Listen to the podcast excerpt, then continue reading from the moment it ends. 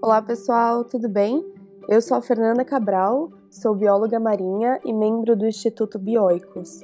No podcast de hoje, a gente vai falar um pouco mais sobre os manguezais, que são berçários da vida marinha. Você conhece o manguezal? Você já sentiu o cheiro do manguezal?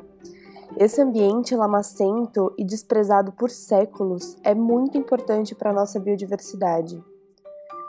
Os manguezais, assim como os costões rochosos e as praias arenosas, são considerados ecossistemas costeiros de transição entre o ambiente terrestre e o ambiente marinho.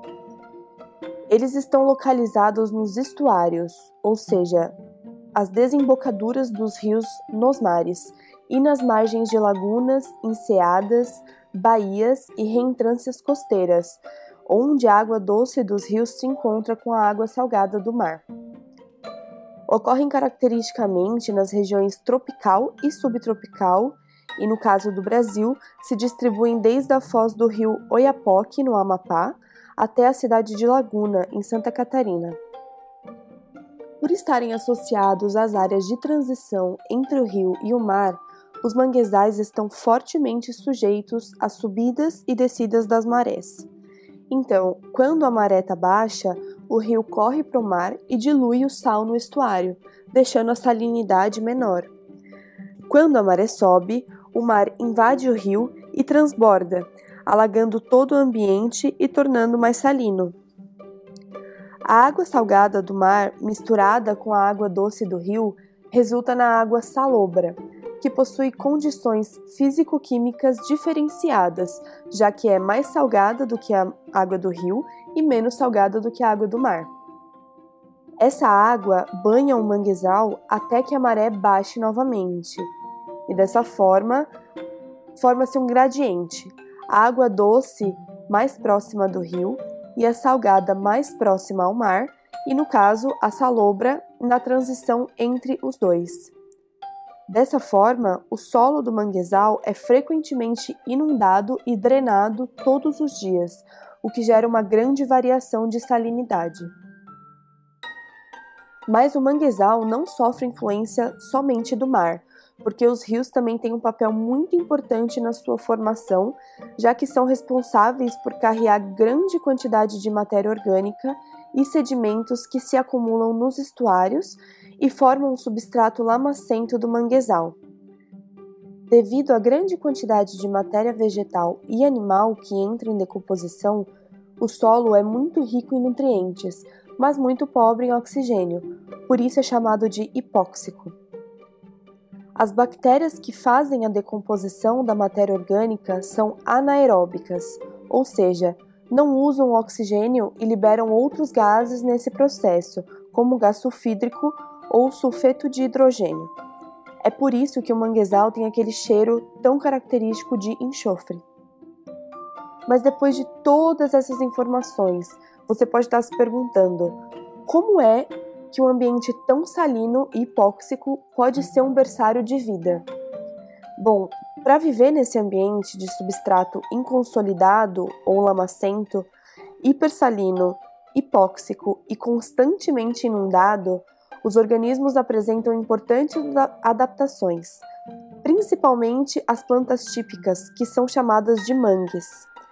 É importante sabermos que manguezal é o ecossistema e o mangue são as plantas características desse ambiente.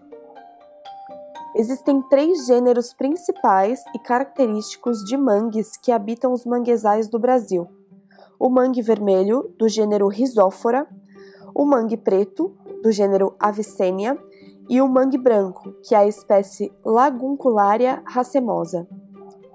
Existem ainda outros gêneros e espécies que ocorrem nos manguezais em áreas de transição com outros ambientes, inclusive espécies que não são exclusivas do, dos manguezais, mas também podem ser encontradas neles, como algumas plantas epífitas, que são plantas que se desenvolvem acima de outros vegetais. Os mangues e as plantas típicas de manguezal são conhecidas como plantas halófitas, pois vivem em ambientes salinos ou salobros. Para conseguir esse efeito, elas possuem como adaptações, sistemas responsáveis por expulsar o excesso de sal nos seus organismos ou responsáveis por impedir a sua entrada. Elas também possuem adaptações para se fixar no substrato lamacento e para retirar oxigênio diretamente do ar, já que esse gás é quase inexistente no solo. Essas adaptações determinam inclusive um padrão de zonação horizontal na distribuição dessas plantas. Mais perto da água e de solos menos compactos, encontra-se o mangue vermelho, que tem raízes escória para se sustentar. Um pouco mais para dentro do manguezal, temos o mangue preto, que possui raízes aéreas. Essas raízes auxiliam na respiração, captando o oxigênio do ar, chamada de pneumatóforos. Já na região que é inundada por curtos períodos, apenas nas marés mais altas, temos a predominância do mangue branco, cujos pneumatóforos são menos desenvolvidos e em menor quantidade. As raízes, que são muito características dos mangues, têm outras funções importantes, já que ajudam a reter a matéria orgânica e os sedimentos que são transportados pela água.